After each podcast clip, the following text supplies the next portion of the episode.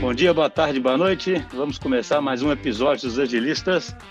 Hoje nós estamos aqui com um time que tem uma experiência muito grande de gestão de produtos, né, com gestão de produtos, que é um assunto extremamente relevante, como nós já mencionamos várias vezes aí no, no, no, em vários episódios do podcast. o objetivo nosso hoje aqui é fazer um episódio assim bastante prático, onde a gente possa falar sobre os principais problemas que existem na gestão de produtos e, obviamente, como é que a gente pode fazer aí para evitar esses problemas, para identificar esses problemas.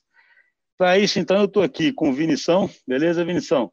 E aí, pessoal, tudo bem? Estou aqui também com o Vitor Rangel, que vai ser apresentado daqui a pouco, mas ele já participou aí de um episódio que fez bastante sucesso. E aí, Vitor, beleza? Fala, Schuster. Fala, pessoal. Tem que mais uma vez falar dessa grande paixão que é a gestão de produto.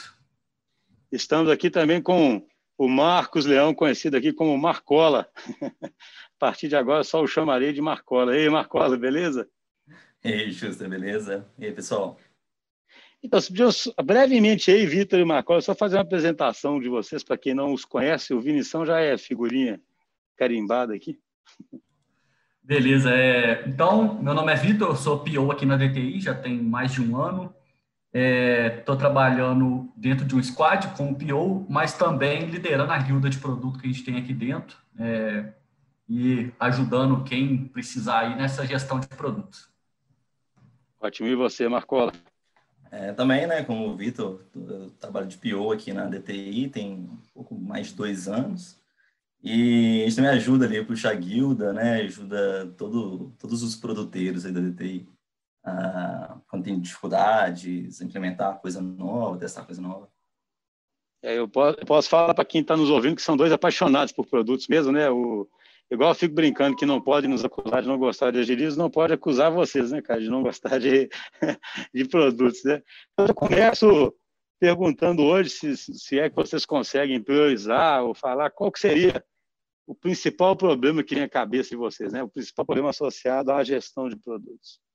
Cara, um dos principais que a gente vê é porque acontece, a gente já tem um texto que fala eu acho que é o, eu não sei se é o Kegel, não lembro quem que é, que fala apaixone-se pelo problema e não pela solução.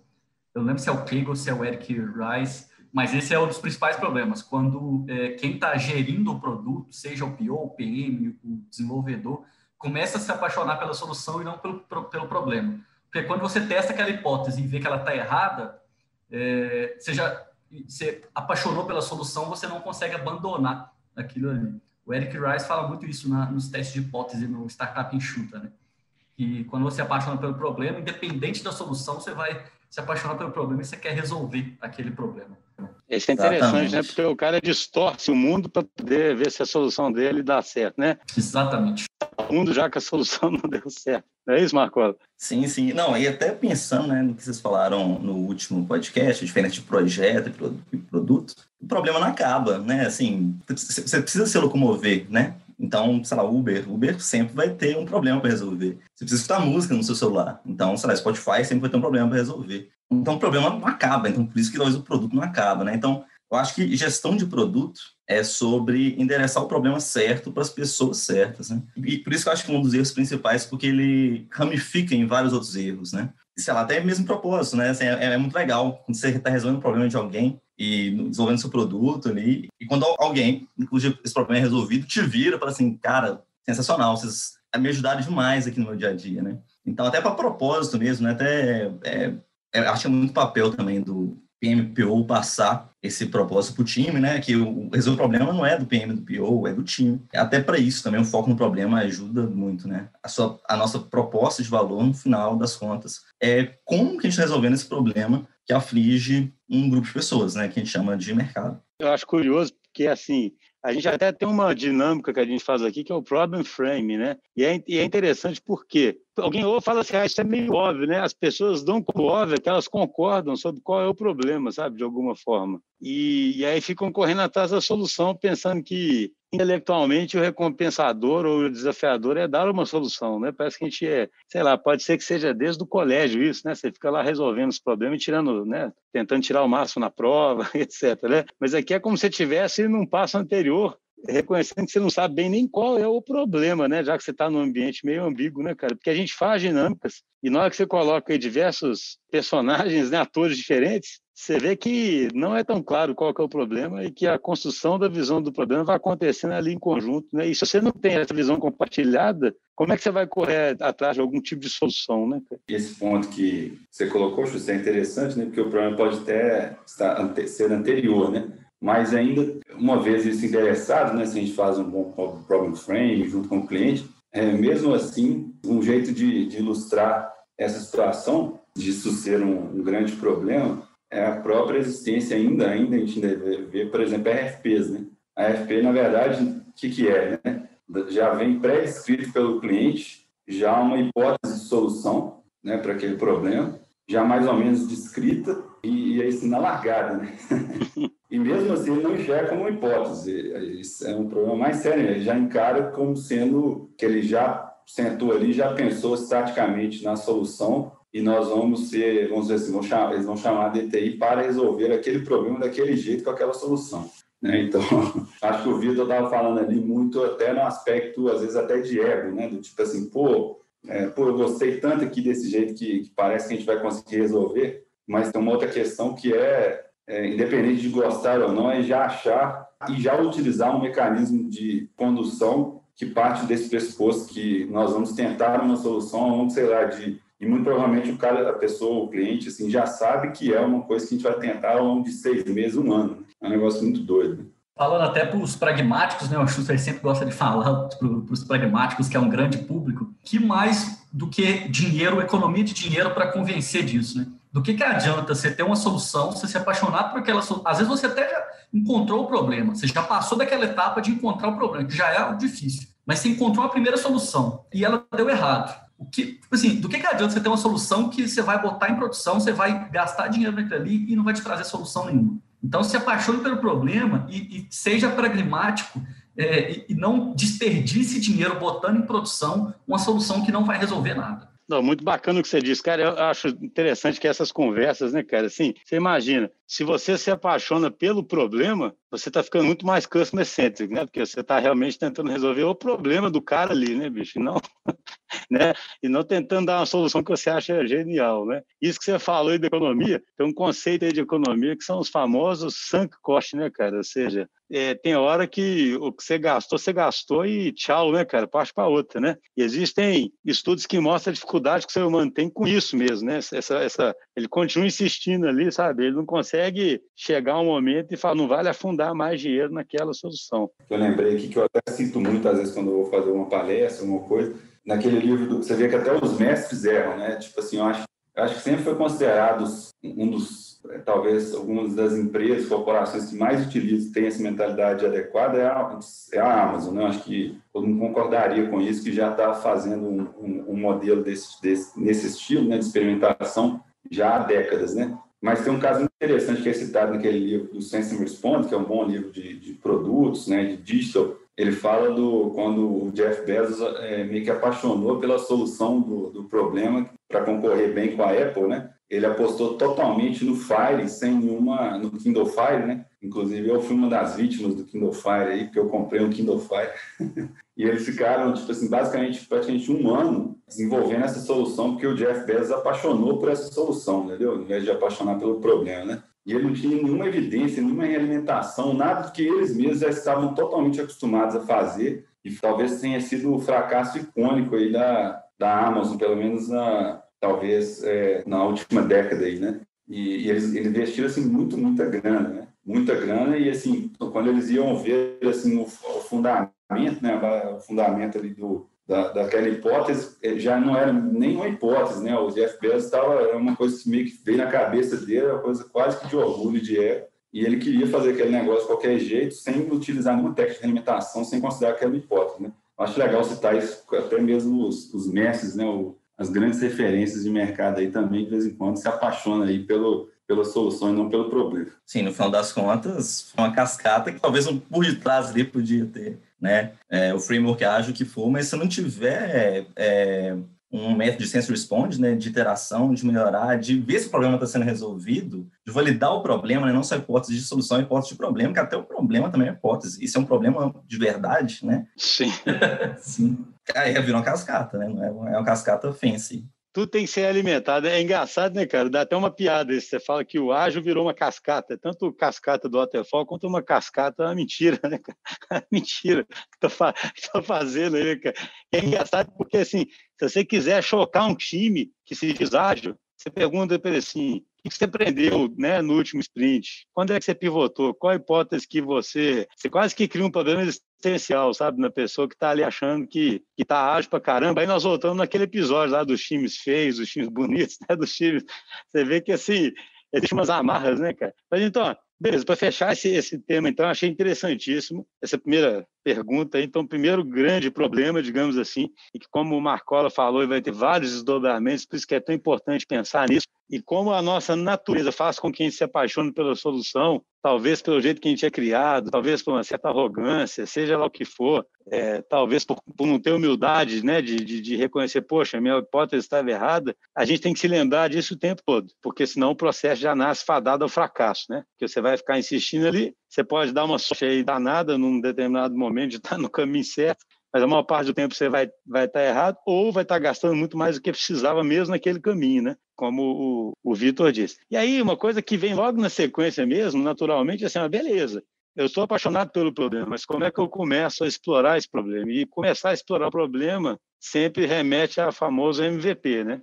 E aí a gente sabe que fazer MVP, MVP é outra cascata, né? Aí no sentido da cascata, mentira, né, cara? MVP, o que, que vocês me dizem aí? MVP entra né, nessa categoria de, de principais problemas? Eu vou começar contando uma história aqui é, que eu já errei criando MVP. É um caso meu mesmo. Um caso de insucesso que é bom, tipo assim, que é exatamente o quanto que você. O caso de insucesso é muito importante quando você aprende com aquilo, né?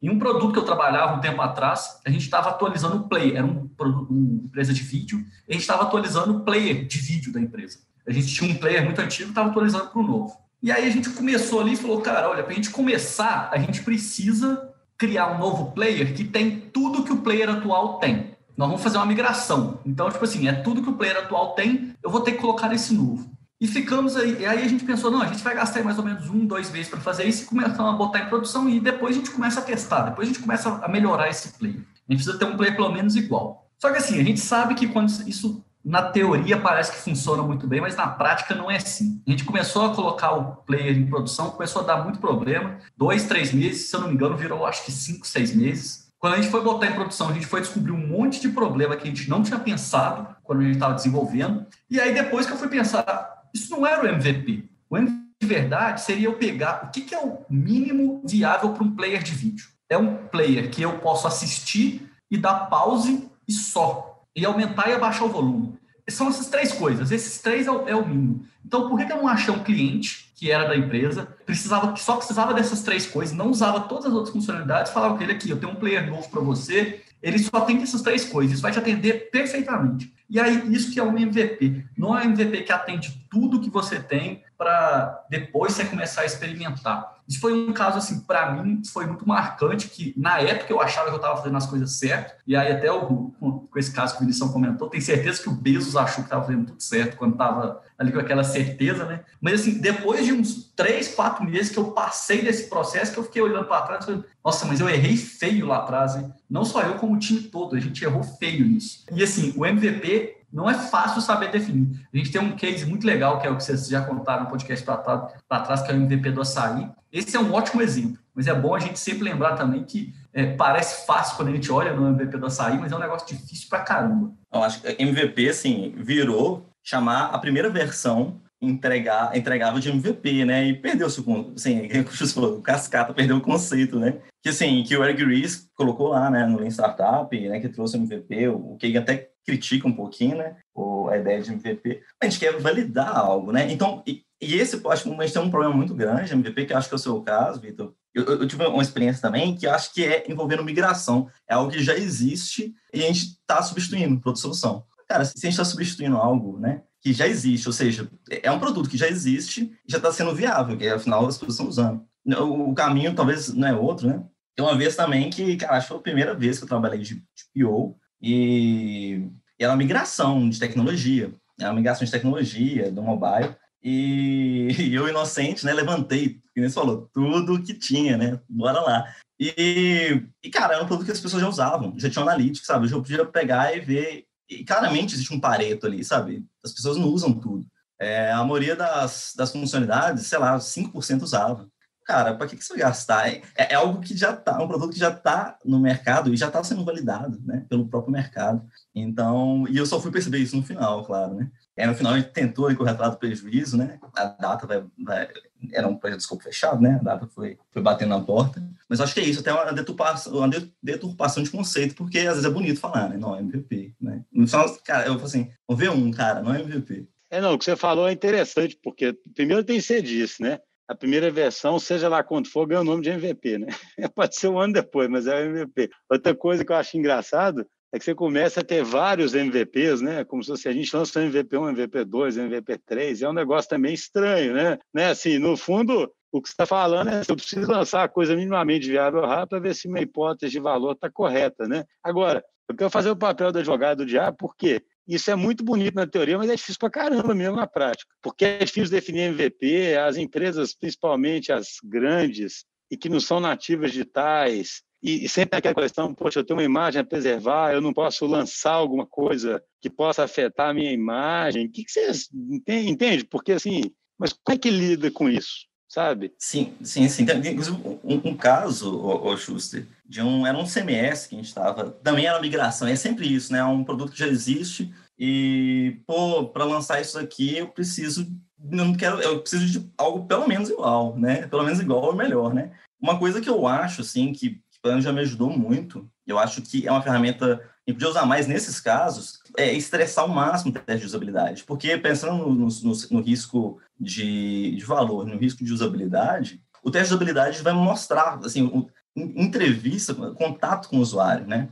E a campo, mesmo nesses casos, fazendo teste de usabilidade, falei, cara, isso que a gente está desenvolvendo, as pessoas vão conseguir usar isso daqui? Às vezes não precisa em produção, mas eu consigo rodar teste aqui, sabe? Consigo rodar mock, eu consigo reduzir esse risco. No final das contas, é isso, né? Consigo fazer uma pesquisa de mercado, uma pesquisa de pensando numa pesquisa com, com, os próprios usuários, no caso no B2C, né? Todos enxergam valor nisso daqui. Eu consigo dar isso, fazer um discovery bem feito, né? Mesmo sem um MVP, né? No caso de, de, desses cenários, assim, talvez muito estritos para conseguir formatar e lançar um MVP. Tem até um ponto que o, o Vinição comentou isso no último episódio que a gente falou de produto, né? Que o Kagan fala que o MVP ele tem o P para é, mínimo produto viável, não é um produto ele sugere que tinha que chamar de protótipo. Um protótipo não precisa ser um produto que vai para a produção manchar a imagem da empresa. Pode ser igual o Marco comentou, pode ser um, um, teste de usabilidade. Então você chama um, um, grupo menor de pessoas e faz um teste com um protótipo daquilo ali. E aí isso é um MVP, né? Porque igual o Xuxa comentou, o, o MVP é, é, diferente da versão 1. E aí eu já vi chamar a versão 1 de MVP 1, chamar a versão 2 de MVP 2 são duas coisas separadas. A versão 1 é algo que você vai colocar lá em produção, mas ele já tem que passar por vários MVPs. E o MVP tem que ser chamado de protótipo, né? não um produto. Uma reflexão que eu faço sobre isso aí, a pergunta que você fez, que eu acho que é muito legítima, né? De, assim, é fácil falar, na execução é difícil, porque quase tudo é assim, né? na execução sempre que é o mais difícil. Mas, assim, eu fazendo até um paralelo aqui com DevOps, né? Que, que habilita o agilismo, vamos falar assim, né? que te, instrumenta, eu gosto de brincar assim, ah, o pessoal não dá para você ir para a guerra lá com uma faquinha de mesa, né? Você tem que, no mínimo, com a espada lá, né? Então, o pessoal vai para a guerra com uma faquinha de mesa para produto, entendeu? Então, assim, por isso que é difícil. É claro que é difícil você, se você não, não cria um arcabouço ali de técnica e ferramenta para isso, né? Então, assim, para você fazer o P ser um protótipo, igual o Vitor falou, tem um tanto de técnica para isso, entendeu? Só que a maior parte, a gente usa outra expressão no dia a dia, só que no mercado em geral o mato é muito alto, né? Vamos falar assim.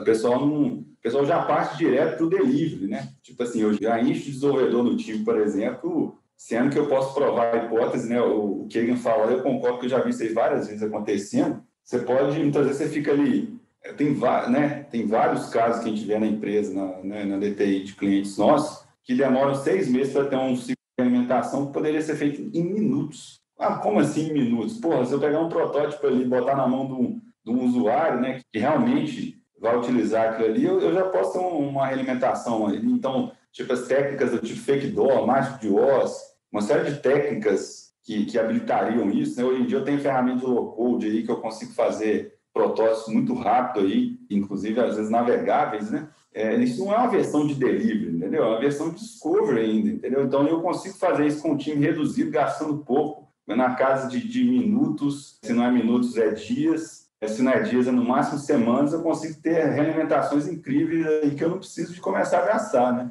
E aí eu consigo restringir a quantidade de usuários que eu vou expor, aquilo ali é um protótipo, eu consigo utilizar uma marca fake, né, vamos falar assim, para eu testar algumas hipóteses. É claro que vão ter problemas que, nem todos os problemas, você não vai conseguir escapar da exposição à marca, entendeu? Mas vai, é, é, é, igual a gente brinca, né, Às vezes, vamos supor, você está trabalhando com o banco, o, o, o, cliente utiliza os mesmos critérios de segurança que, que são tipos, por exemplo, de transação, que é óbvio que tem que ter uma segurança máxima para trocar um label de uma tela, entendeu? Então, assim, não dá para a gente utilizar essa questão de exposição de marca para qualquer tipo de problema, entendeu? Talvez 90% dos problemas você consegue fazer algum tipo de exposição. Entendeu? Então, assim, eu, só concluindo, eu acho que falta a espada aí para ir para a guerra, entendeu? A gente fica indo para a guerra com uma faquinha de pão, entendeu? E nós sabe o que, que eu acho curioso aí, gente, pelo que vocês falaram assim, só que me vem à cabeça, porque eu sempre fico pensando assim, por que, que é tão difícil mudar esse... Todo mundo fala né, que o ágil é uma questão mais de mindset, etc., né? Vocês veem o seguinte, esse, essas duas questões que vocês colocaram, elas desafiam muito. Eu não diria, eu fiquei até pensando naquele episódio do Mariota sobre a natureza humana, sabe? Não diria nem que é a natureza humana, mas a forma talvez mecanicista mesmo que a gente aprendeu, né, na qual a gente foi criado até então, sabe? Que é tipo assim, a gente é muito premiado por dar soluções, né? É o que prova a nossa inteligência e talvez está na raiz aí de se apaixonar tanto pela solução, porque no final você é inteligente porque deu a, a solução. E aí, em segundo lugar, você imagina, você chega para um cara e fala, cara, primeiro não apaixona pela solução, apaixona pelo problema. Ele, tá bom, e segundo é o seguinte, mesmo você tendo várias convicções aí, vai fazendo devagar, testa o mínimo aí, cara.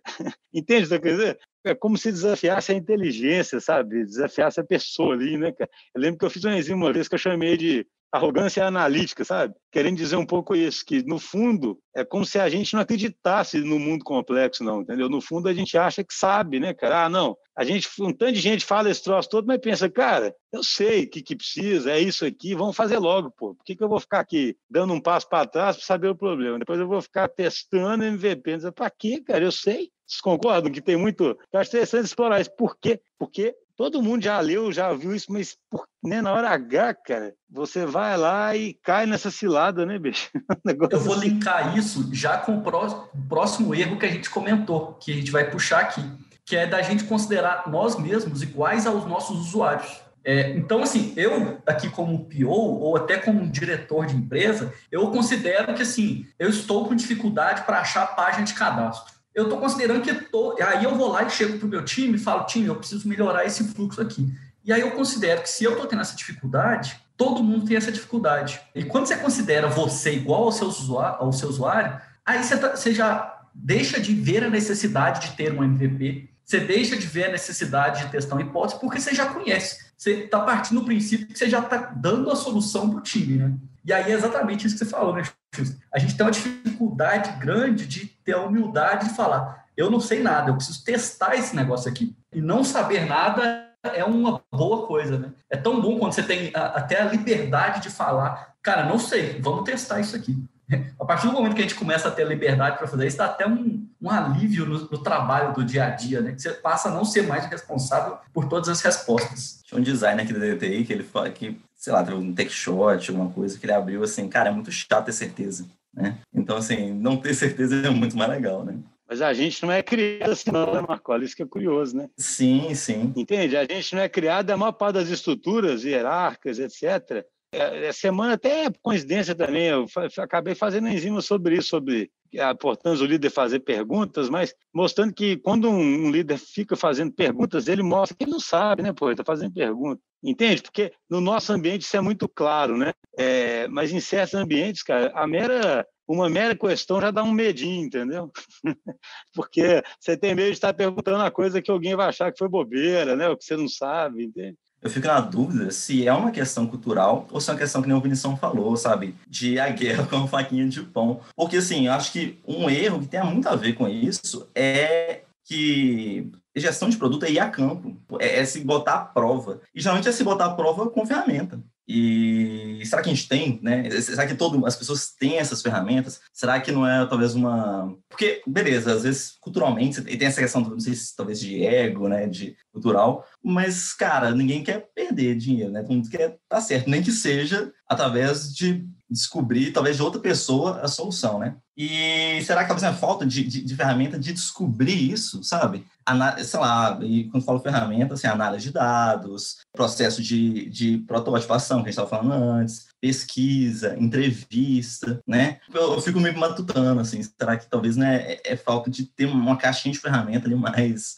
é, mais é, assim, eu, eu, tendo a, a, concordar com o Schuster que tem um problema ali muito sério, realmente, tal, assim, tá, é uma hipótese também, é óbvio, né? Mas tem alguma questão ali quase que de educação mesmo, em termos assim, de modelo mental, né? Porque, querendo ou não, é muito... Eu, Schuster, por exemplo, já passou por empresas grandes, né? Muito, é, não todas, né? Mas assim, é muito comum que, que seja muito feio você ficar indo numa linha de tentativa e erro, sabe? Assim, né? Você, você tem até a parte de ego, né? Mas essa parte do tipo assim, você. É, por isso que eu acho que a gente se apaixona tanto pela solução, né? É como se fosse uma, um certo fracasso você né, falar que aquela solução não, não deu certo, sendo que, na verdade, isso é parte da, do modelo de execução para um modelo ágil de produtos, né? Então, realmente, isso gera um, um ciclo ali meio complicado, assim, de, de, de você quebrar, né? E sabe o que, que eu acho? Assim, eu acho que tudo é multivariável, né, cara? Então, assim, às vezes a pessoa tenta até mudar o mindset e aí usa o ferramental errado, né? Igual vocês estão comentando, e fracassa, né?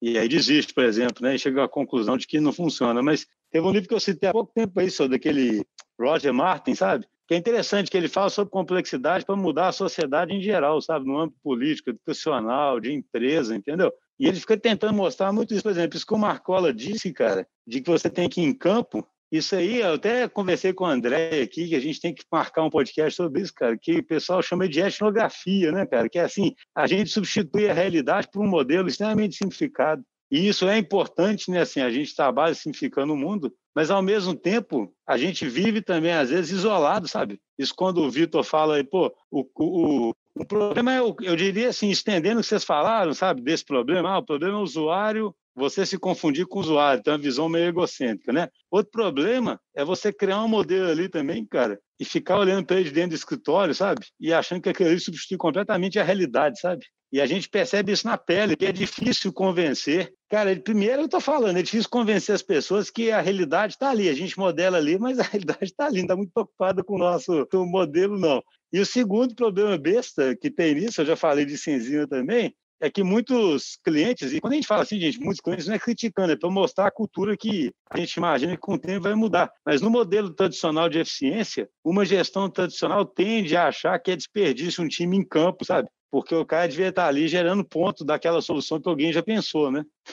e por que, que ele está ali em campo? Para quê, né? Para quê? Eu vou dar até um exemplo disso aí que você falou nesse primeiro ponto, é, exemplo besta também. Eu já tive um problema, eu passei por esse problema, que um diretor não queria que eu liberasse o, o aplicativo Android, porque o aplicativo que ele usava, o celular que ele usava era iPhone sendo que mais de 80% da população brasileira utiliza Android e, e, aí ali dentro do escritório, igual você comentou, tem muitos iPhones.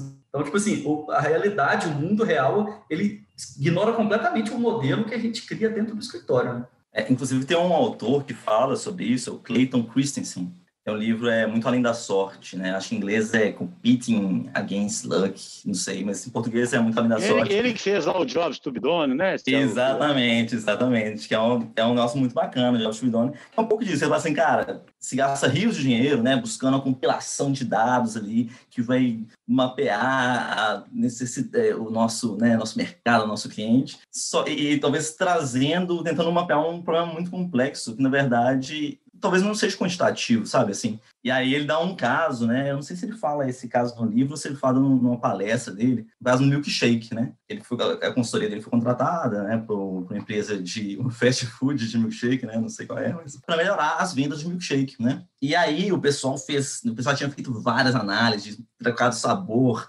feito a quintessência do milkshake saboroso e não teve impacto nenhum no número, né? E aí, ele e a equipe dele foram lá e começaram a entrevistar as pessoas, assim. Cara, por que que... Por que que você... Por que que você veio aqui comprar esse milkshake? Entendeu? Cara, você não pega, sabe? Com, é, você só pega quando você, quando você conversa com as pessoas, né? E, e não é toa que o Kagan fala que produtos são conversas, né? E aí, no final das contas, né, resumindo muito aqui, entendeu que, na verdade, as pessoas, eles falam que as pessoas, quando elas usam um produto, elas sempre estão contratando alguém para realizar uma tarefa, né? Ou seja, que é o job de subdono. Ele entendeu que 50% das pessoas que iam ali comprar milkshake, elas não estavam atrás da quintessência do milkshake. Elas queriam um lanche que ocupasse só uma mão, fosse fácil de beber e durasse o trajeto do trânsito inteiro. É isso que elas precisavam né? E o, eu concorrente, quando elas não compravam milkshake, sei lá, elas não compravam na, na, concorrente do fast food. Elas trocavam isso por um pão, um, bagel, um donut, uma banana, né? Era esse que são, eram os concorrentes, né? Então, é, é uma ilusão, talvez, que a gente consegue, né? Que a gente vive no mundo, a gente consegue prever tudo, né? E, e às vezes a gente é, é isso, a gente precisa ir a campo, entender? Assim, a gente não, a gente não. Mas é, cara, nem às vezes, assim, o, o Marcos, só para não deixar de, porque esse livro do Rod Mato, o cara cita o que você falou, essa mania de transformar tudo em qualitativo e analítico. E quando fala de etnografia, porque etnografia é o quê? Você vai estudar uma cultura, cara, se você pudesse, você ficava ali invisível observando e fazendo anotações. E aí depois você tenta tirar alguma conclusão, mas normalmente as equipes já trabalham sobre algum indicador que alguém fez que já substitui uma realidade inteira e vira realidade, entende? E, e, aí você vai imaginar que tem alguém ali desenvolvendo um produto que se pretende que seja o melhor produto, né? Todo mundo adora falar isso, né? Vou fazer o melhor produto de não sei o quê. e aí você tem um time ágil, e o fato de ser um time ágil, então, pressupõe que está todo mundo no jogo, né, cara, e contribuindo aqueles caras nunca foram observar lá os índios, né? É como se você fosse fazer coisa para o índio, mas você nunca foi lá na, na, ver como é que o índio vive, né, cara? Alguém te falou por meio de algum indicador, entende? Então, eu acho isso, eu estou falando por, por que, que eu falo isso? Para fazer, fazer uma síntese aqui, a gente colocou aqui um diferente de, de, de usuário, a gente está combatendo o próprio egocentrismo inicialmente, né? De você achar que o que você acha é o que todo mundo está achando, a gente pode estender para além disso, né, cara? A gente pode é, falar o seguinte, cara, a gente tem que ter mais contato com a realidade, descrever um pouco mais a realidade e, a partir dessa descrição, fazer uma experimentação, né? E não tentar já trabalhar com uma síntese e ter uma convicção, que você pode estar errando muito nisso, né? Nessa sua simplificação exacerbada, né, cara? Então, assim, ir em campo e sentir, ter o contato com a realidade, acho que é fundamental. Aliás, eu estou vendo que com isso eu já acabei. Só um comentário, gente. Quando o Vitor Rangel participa dos episódios, nós temos uma coisa organizada aqui. Então, eu fico até emocionado. Já tem um outro tópico aqui que a gente acabou já passando, né, Vitor? Que fala justamente de ir a campo. Mas tem um tópico aqui que eu achei interessante também, que a gente sabe que acontece muito que é terrível, porque, por definição, o time ágil não deveria fazer isso, mas, como eu estou falando, a gente está falando aqui da realidade, que é essa questão de adicionar funcionalidades, entender que adicionar funcionalidade é melhorar o produto, né? Isso acontece... É, isso aí, eu vou dar um exemplo aqui, que eu gosto de falar ele, que é, por exemplo, é, vamos pensar hoje em dois produtos. Vamos pensar no Facebook e no Instagram. O Facebook, ele tem um monte de funcionalidade. Tem muita funcionalidade mesmo. Tem coisa lá que eu não tenho nem ideia que exista. o Instagram é um produto com a mesma, o mesmo intuito, né? Os dois são redes sociais, só que o Instagram tem bem menos funcionalidade. Hoje eu vou falar que o Instagram está começando a caminhar para esse caminho do Facebook, mas vamos pensar pelo menos uns seis meses atrás. O Instagram é muito mais utilizado. Ele tem muito mais sucesso hoje o Facebook, durante muito tempo, ele foi só agregando funcionalidade, isso começa a ficar mais complicado de usar. As pessoas deixam de querer usar porque é muito complexo, elas não sabem onde encontrar as coisas. Então, assim, adicionar funcionalidade não é, não significa melhorar o produto. Às vezes, melhorar um produto significa você tirar uma funcionalidade, significa você simplificar algo que já existe, ou até um débito técnico. Existe uma guerra muito grande entre com POs, com Product Managers, para priorizar débitos técnicos que melhoram o, o, uso do seu produto. E débito técnico é sim melhorar o produto. Débito técnico não é um negócio simplesmente que o desenvolvedor precisa, é algo para melhorar o produto final. Ô, Vitor, até lendo esse exemplo que você deu, até da mesma companhia, né, que é o Facebook, tem um outro produto que é ainda mais simples, que é o, o próprio WhatsApp. Né? Talvez o WhatsApp seja a maior empresa, o maior produto de telefonia do mundo, né? E ele só tem praticamente Exatamente. Uma, mensagens, né? E outras coisas também. Você está esquecendo do Google, pô, né? Que é Uma só... barra de pesquisa. pesquisa. Tudo bem que ele é complicado ali por trás, né? mas a tela ninguém complicou até hoje, né, cara? É só uma. Mas esse negócio é, é curioso. Eu falo que isso para mim tem a ver lá com o comecinho, sabe? Quando vocês falaram de, de se apaixonar pela solução, né? Isso é um sintoma de paixão pela solução, né? Porque você fica cego ali, é, né, garibando as coisas, né? Ah, vamos fazer esse campo aqui ficar melhor. Vamos fazer... Se, se você tivesse realmente apaixonado pelo problema e testando hipóteses, só ia mexer naquilo ali que por isso que eu falei lá no começo, que isso vai te fazer ser muito mais customer centric, né, pô? Se você, se você realmente se... E aí, cara, tem um tópico aqui que a gente está chegando, mas não queria deixar de falar, que é sobre a falta de visão sistêmica, sabe? É, de, de, de, de acabar, né, muitas vezes, enxergar o produto como uma entidade isolada, ele não é uma entidade isolada. É, falem sobre isso, por favor. Eu acho assim, é, um erro muito comum, né? Assim, achar que o produto vai ser aquela pessoa, é, aquela pessoa não, né? Aquele produtinho ali que o time vai ter o UX, vai ter o, o, o time de engenharia, vai ter o PO, né? O pessoal de negócio ali.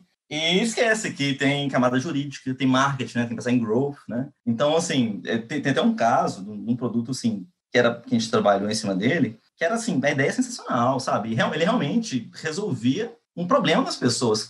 Cara, eu acho que resolve mesmo, né? Era um, interface de, de, de, rádio por celular, assim, na época, assim, fazia muito sentido, assim. Só que era um produto que não tinha, não tinha growth, né? Não estava bem posicionado no mercado. Então, não adianta nada. Então, um, um, produto, né, ele tem que buscar o market fit, né? E eu tô falando mesmo assim, até um produto B2B, um B2B, produto interno, ele tem que ter tração, né? Você pode fazer o, o, produto que for, um produto muito bonito, ele pode estar super alinhado com a necessidade do, do, dos usuários, do mercado, só que, cara, se não tiver um plano estratégico e, e se encaixar, tá alinhado com o seu modelo de negócios, cara, não vai dar certo. Então, acho que assim, a pessoa, o PM, o PO, a pessoa tem que ser a cola, sabe? Tem que conversar com todo mundo, tem que... E é um erro muito comum a gente ficar muito restrito ao contexto do squad. É, não, olha, isso aí para mim é, é mais profundo do que parece, né, cara? Porque assim, aí parece que tem uma religião hoje, eu falo disso tanto, cara, que é falar sobre complexidade, né? Porque a complexidade, eu acho que a maior parte dos problemas aí da humanidade tem a ver com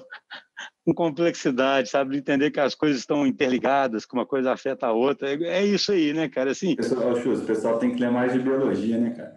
É, nossa senhora, biologia. A gente tem uns exemplos aí para passar para a galera que a gente tem lido. Nossa senhora, cara, biologia, porque biologia é isso, cara. A gente é de um jeito tal porque é pronto, porque evoluiu, todo cheio de camadas e coisas e não sei o quê. E assim, não quero ir contra nenhuma religião de ninguém, né? Mas não tem uma não tem uma concepção mecanicista do nosso corpo, né, cara? Só você estudar qualquer livro de biologia ali que você vai ver que zona que é, ao mesmo tempo que é bonito pra caramba, né? Como é que é uma interação. Mas, assim, a, a, a questão aqui, e é, aquele livro do Rod Martin, ele fala muito disso, cara. A gente tem abordagens muito reducionistas, né? Então, alguém do negócio precisa atender um cliente, resolver um problema do cliente, ele pensa, ainda pensa, ah, vou contratar um produto para TI. Ele pensa no negócio lá de cá e contrata um produto de alguém, né? Ao invés de integrar isso tudo e pensar, estamos todos no mesmo barco aqui testando hipóteses, né, cara? É outro paradigma difícil de quebrar. Para mim, tudo está no tal do modelo mecanicista da empresa ser compartimentalizada e de cada um ter um papel muito definido, etc. E aí você tem essa abordagem reducionista que impede o trabalho integrado. Cara, para fechar, eu vi que o Vitor aqui escreveu sobre o viés de origem que é esse viés de origem aí, Vitor? É, esse aí está até relacionado com isso aí que a gente falou antes, da visão sistêmica, né? A gente, quem trabalha com produto, é, ele vem, às vezes, ele, ele, era um designer, ele era um desenvolvedor, ou igual eu, que eu, eu era um engenheiro mecânico, não tava, tinha nada a ver com nada, é, vem de diversos pontos. E a gente viu que, no final das contas, trabalhar com gestão de produto é, trabalhar, é ter uma visão sistêmica, é ver um pouquinho de tudo. É, só que às vezes acontece desse viés de origem, que é quando eu sou um desenvolvedor e eu viro um product manager, eu começo a olhar muito para o código, eu esqueço a parte de, de, usabilidade. Ou quando eu, ou o contrário, quando eu sou um designer, eu começo a olhar muito para a parte de design, de usabilidade, eu esqueço o código. Então, assim, você não pode. É, você, como um gerente de produto, e tem até um texto que eu já li sobre, é o primeiro texto que eu li quando eu virei é, gerente de produto, que é o nome dele é Product Manager, You Are a Janitor, essentially. Assim, que é, gerente de produto, você é um, um, um zelador, essencialmente. Que é um texto que eu até falo, passo para a pessoa e falo que não se assustem. Quem trabalha com produto, trabalha com tudo, faz de tudo mas você tem que ir equilibrando um pouquinho cada cenário, cada ponto. Você não pode esquecer a usabilidade, você não pode esquecer o negócio, você não pode esquecer o mercado e você não pode esquecer o código, você não pode esquecer a estrutura. Então, esse viés de origem é quando você deixa um dos lados pesar um pouquinho mais do que o outro. Não, gente, bacana demais. Esse tema é fascinante mesmo. Para fechar aqui, queria agradecê-los, né? E eu lembrei de uma coisa que, que eu falava lá no começo do podcast que me veio aqui à cabeça, que é assim: eu acho que a origem de muitos problemas que fazem com que essas coisas não aconteçam é que isso tudo traz um problema existencial grande, sabe? Porque é muito mais fácil você acreditar que você está especializado e pronto, e não que você tem que equilibrar as coisas, ou que você já sabe a solução e pronto, sabe? Ou que seu modelo quantitativo ali já vale pronto para não ter nem que ir a campo. Isso dá muito mais conforto do que você viver o tempo, porque no fundo nós estamos falando, vocês falam assim, ah, não saber nada é bom. Cara, a maior parte das pessoas não consegue viver com isso, né? Mas, assim, o que eu acho que é a beleza do, do ágil, para quem adotar isso na sua plenitude, é assim, você substitui o controle pela realimentação contínua, pelo senso responde contínuo, pelo aprendizado contínuo, e tem esse, essa jornada onde você vai aprendendo e vai chegando onde você precisa. Esse é o desafio. Isso, para a maior parte das pessoas, acho que causa um problema existencial, uma insegurança, um desconforto muito grande. Mas é isso aí, pessoal. Muito obrigado aí. Um abraço aí, Vitor, Marcola e Vinção aproveitar deixa aqui de saída, montar um squad é muito mais, mais difícil que parece, né? Eu acho que, assim, um pouco do que o Schuster falou ali, no fundo, você realmente ter uma, uma célula complexa, né? Essa questão de complexidade de biologia tem influenciado a gente muito aí. Eu tenho certeza que o Schuster concorda plenamente. Inclusive, ele tem indicado alguns livros muito bons aí. Então, realmente, montar um squad é muito mais difícil que parece. Empresas grandes precisam de parceiros igual a DTI, por exemplo, é, colocar bem o, o parceiro ele de, posicionado dentro de um squad mais amplo é crucial para que você realmente tenha um, a, a, a, os elementos para atacar bem a complexidade. E já que a gente falou de biologia aí, tem um livro que você me recomendou esses dias aí, eu, eu achei muito esquisito. Eu falei assim, não, The Cancer Code, né, o código do câncer. Eu falei, nossa, que coisa estranha, tipo assim. Mas vou ler, se você indicou é porque é bom. Eu comecei a ler no dia, consegui parar de ler e no outro dia eu já tinha terminado o livro. E por mais estranho que pareça, eu nunca aprendi tanto sobre complexidade é, quando eu li esse livro. Então, recomendo aí. É uma recomendação um pouco estranha, mas você nunca ter complexidade igual lendo esse livro. Se a, se, a, se a, Denise ela tivesse aqui, ela falaria: só nos agilistas você tem uma recomendação de, de livro de câncer, né? Isso aí, pessoal. Um abração para todos. Beleza, pessoal. Um abraço. Um abraço, pessoal.